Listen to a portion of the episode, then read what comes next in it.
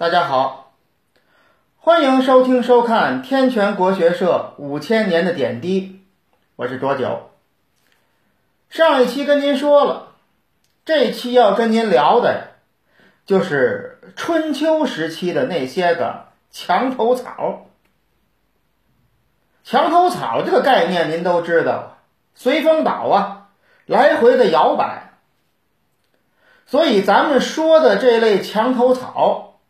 就是夹在大国夹缝当中的那些个半大不小的这样的国家。我为什么说它半大不小呢？首先，它肯定不是特别小。您要特别小的国家，连当墙头草的资格都没有，直接就让人给秃了平，直接就灭了。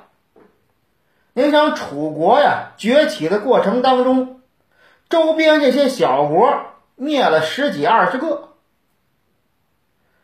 咱们说那个崤之战呢，秦国派出孟明视，但是最后三万人马在崤山全军覆没，让晋国打的埋伏。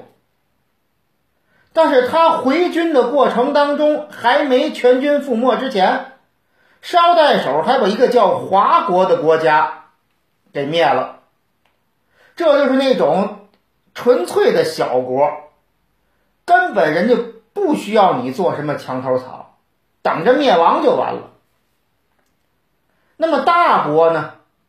要说大，咱们上一期也说了，晋楚争霸那是春秋的主旋律，这个国家。都是争取墙头草这样的地位。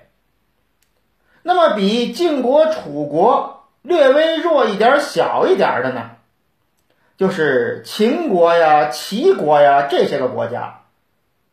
想要说长时间的站在争霸舞台的中心 C 位，做不到。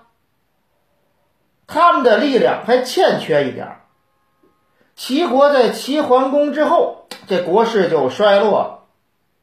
后来到了齐景公，又一次的崛起，但是也到不了霸主这个位置。秦国秦穆公想要东出争霸，咱们前面说了，孟明视三万精兵是全军覆没，也做不到。但是呢，这样国家实力也很雄厚。你像晋国、楚国这种国家，想要随便威胁什么齐国、秦国也不成，把他们跟自己要放到平等的位置上开展外交活动，是这样。所以这个墙头草是什么样的国家呢？就是像什么郑国、宋国、陈国、蔡国、魏国这一类的国家。比那些小国呢，国土面积大点实力强点在那些小国面前也是一个胳膊根比较粗的人物。但是跟齐国、秦国这种国家比呢，那又差得远了去。所以，作为晋国、楚国这样的大国，想要灭掉什么郑国呀、宋国呀，什么这些个国家，彻底把它纳入自己的版图。也很困难，但是这样的国家呢，就必须要依附于晋国呀、楚国呀这样的大国才能生存，不能把这样的国家惹毛了。你要真把他们惹毛了，那人家下定决心要真灭你，也就灭。比如说，你像什么陈国、蔡国，这就属于不会当这墙头草的。被反复灭了好几次国，但是呢，因为这个地位在这儿，灭完国还能复国，复完国再被灭，灭完再被复。赵本山先生讲话千锤百炼嘛，就说的是他们，这是不会当的。那么会当墙头草的，今儿我要说的郑国这个国家呀，之前咱们提过。说那个周王室衰落的时候，周王室刚刚衰落，春秋的大幕刚刚拉开的时候，这郑国那是天下第一的强国。那会儿什么晋国、楚国、齐国、秦国，还都没冒泡呢，那就是郑国。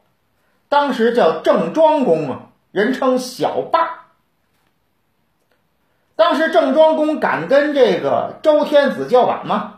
跟周天子还打了一仗，还射伤了周天子的肩膀。所以这个郑国呀，用咱们一句网络流行语说，祖上也阔过。但是这个扩的时间不长，随着那几个国家我刚才说的什么晋国、楚国、齐国、秦国崛起之后，郑国呢叫逆水行舟啊。叫不进则退，就不成了。但是想要他承认自己，说自己完全不成了，还得有一个痛苦的过程，得挨了打了才知道自己这家道已经中落。这就是郑国郑文公在位的时候。咱们说这个重耳啊，逃离晋国，到处流浪。也流浪到了郑国，在这儿待过一段时间。这文公呢，没拿这重耳当回事儿，来了来了来了吧，给口吃的，有地儿住，别让风吹着雨淋着，成了，不管了。那么郑文公有个弟弟叫舒詹，他跟他哥哥说：“我说大哥，您这不成。”这重耳，这不是一般人。现在虽然落魄，我看这个人啊，哎，能力很强，手腕很高，志向很大，将来说不定就能成大事。所以您呢，还是应该对他热情招待，这招待的这级别得高。文公一听，什么呀？就这每年每个月流亡到咱这儿的各国的这些个落魄公子，那不有的是吗？我都热情接待，我还干不干别的事儿了？我接待不过来呀，给口吃的就算不错了，又没在咱这儿饿死，对吧？他要是病了，找大夫给看，这不就行了吗？这待遇比别的流亡公子也不差，你还要我怎么着？你怎么就知道他能成事呢？这么多了，那你你这个赌概率，那那也不一定就是他呀。舒斋一听，这不是说赌的事儿，这得看。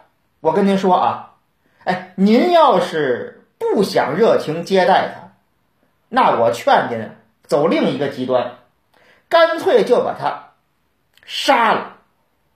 否则，您把他放走，您对他又比较冷淡。他呢，将来回到晋国，如果能当国君，那肯定没有咱的好啊。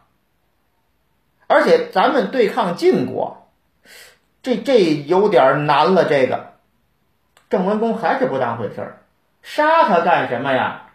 这么多的流亡公子，我又都杀了，那我传出去，我这郑国那名声不都臭了吗？那国际影响，那那。那一下子就就把咱们这个这个传出，咱们就彻底完了，你可以影响力跌到谷底呀，这这这也不行，也没听。果然，后来这重耳当了晋国的国君，然后发兵就攻打郑国。当然，重耳不是就为了。说报复自己在郑国遭受的冷遇，不是这意思，他有政治目的。咱说了，晋楚争霸，郑国整夹在当中，所以这个晋国和楚国都要把这郑国绑到自己的战车上。晋文公干的就这事儿，这一打过来，郑文公你看也叫文公，他就明白了自己真不是原来的郑国。没办法了，只能是求和。那么晋国这边给提了两个条件，想要求和：第一，你要立公子子兰为太子；二一个，把那舒詹给我杀了。好嘛，你要听了他的，我早没命了。这人很心眼太坏了，这个图谋害我，我得要他的脑袋。郑文公没辙呀，都答应了，把舒詹杀了，立了子兰，就是后来的郑穆公。那么郑穆公上来之后，自然就得跟晋国站在一块儿，当晋国的小弟。晋国攻打秦国，他也跟着去了，而且这晋国打赢了，郑国呢也跟着分了点残汤寡水，算是捞了点好处，跟这老大算跟对。但是后来晋穆公啊，晋穆公那个郑穆公死了，接下来就是郑灵公，这人也有意思。有个典故叫“食指大动”，说的就是这个。将来啊，我说历史小段子再说这个，今儿不细说了。要细说，这也得说个十分八分的。反正因为这个食指大动吧，这郑灵公遭遇政变，被杀了。郑灵公亲楚了，那么他的继承人是郑襄公。这襄公呢，又改变了灵公的政策，又亲晋国。这楚国可不干了。哦，你新上来一个，你就不跟我玩了？这哪行啊！你不跟我玩，我揍你一顿，你也得跟我玩。所以楚国派兵攻打郑国，把郑国的都城就围了，围了好几个月。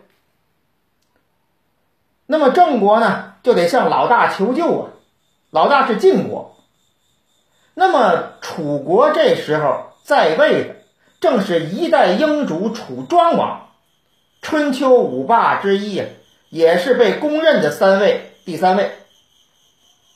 那么楚庄王在位，这晋国想要救自己小弟，又没敢来。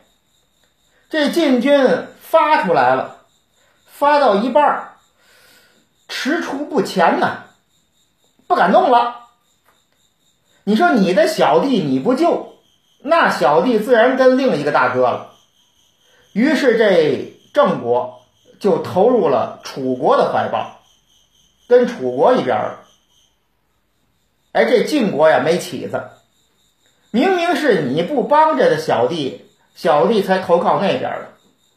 他打不过楚国，拿郑国撒气，打了郑国这一仗，捞了点便宜，也见好就收了。郑国呢受点损失，但是没有伤筋动骨。那么到了这个晋襄公死了，他的继承人是他弟弟晋，那又晋襄公去了。郑襄公死了，他弟弟郑悼公。上位了，这悼公呢？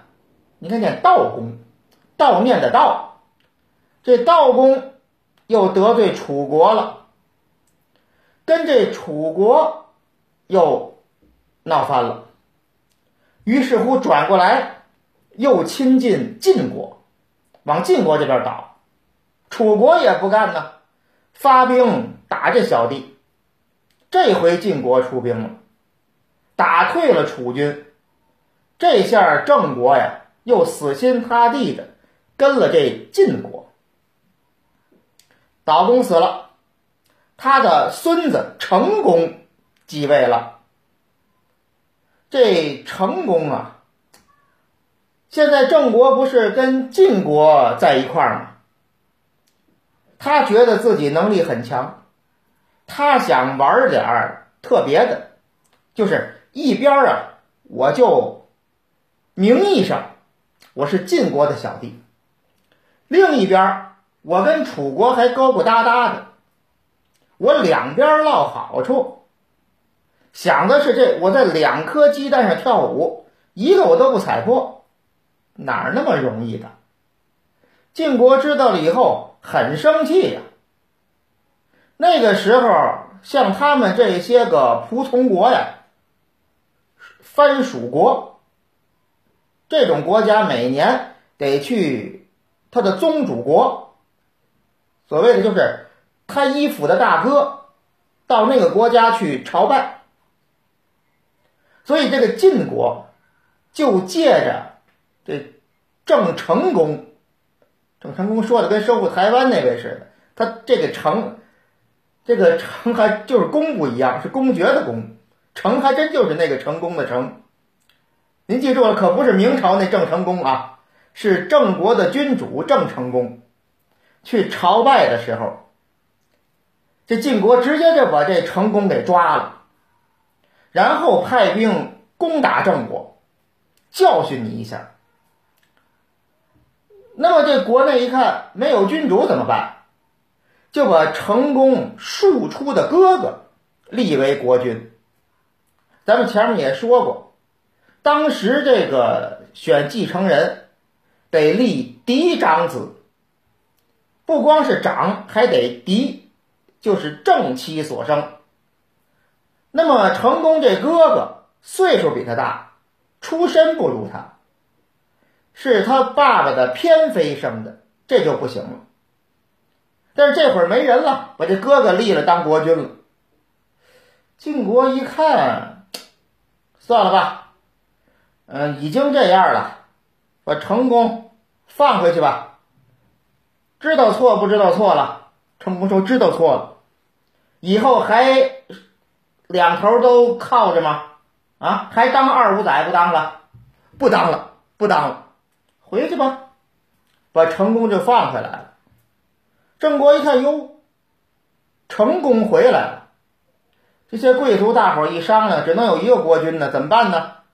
那还是立这老国君吧，成功接着当国君。那庶出那哥哥呢，就让这帮贵族给杀了。人家招谁惹谁了？明明是你们立的，然后那个国君回来，你们又把他给杀了。那么这个成功啊，又老实了六年，这个心又蠢蠢欲动，再次联络楚国。这回晋国又派兵来打，楚国派兵来救，发生了著名的鄢陵之战，晋国打赢了，楚共王被射瞎了一只眼睛，惨败。这下郑国彻底老实了，再也不存别的念想，规规矩矩的，哎，就跟着晋国这老大。那么。成功之后是简公，这简公又不老实，又想着呢，哎，两头取利。那么郑国还得强调纪律，郑国去，我总这几个国家总串，晋国还得强调纪律，又派兵打过来了。这回楚兵过来把晋国打败了，所以郑国又倒向了楚国。不过这简公呢，这边跟楚国搞好关系，拜这个老大，又跟晋国勾勾搭搭，反过来了。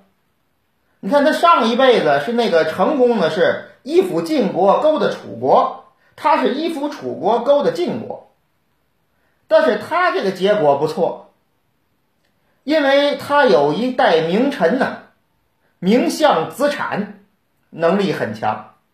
这个呢，咱们呃下一期就说这子产，提前跟您说一声。这子产呢，一边把郑国绑在楚国的战车上，另一边又跟晋国搞好关系，所以这回郑国真能够做到两头取利。当然了，这也跟弭兵大会的召开有关系。春秋时期维持了一段的和平。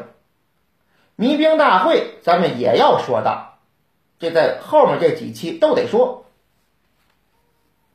那么这个简公完了之后，后面就是晋郑定公，郑定公。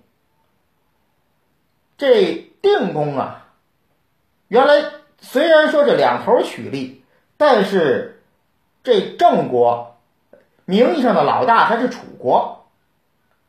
到了这个定公的时候，就彻底倒向了晋国。但是楚国呢，不但没追究，还归还了郑国的一部分土地，原来楚国占领的。为什么？因为这会儿上位的楚平王是杀掉了前任君主弑君上位，国内政局不稳，他就急需要一个稳定的外部环境，所以也拉拢郑国，郑国占了便宜。这楚平王，您注意，就是后来逼走了伍子胥那位，这咱将来再说。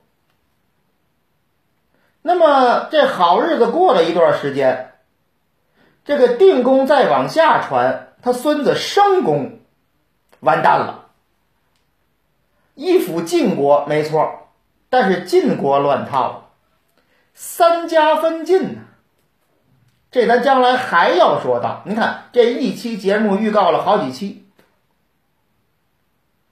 那么这晋国内部六大家。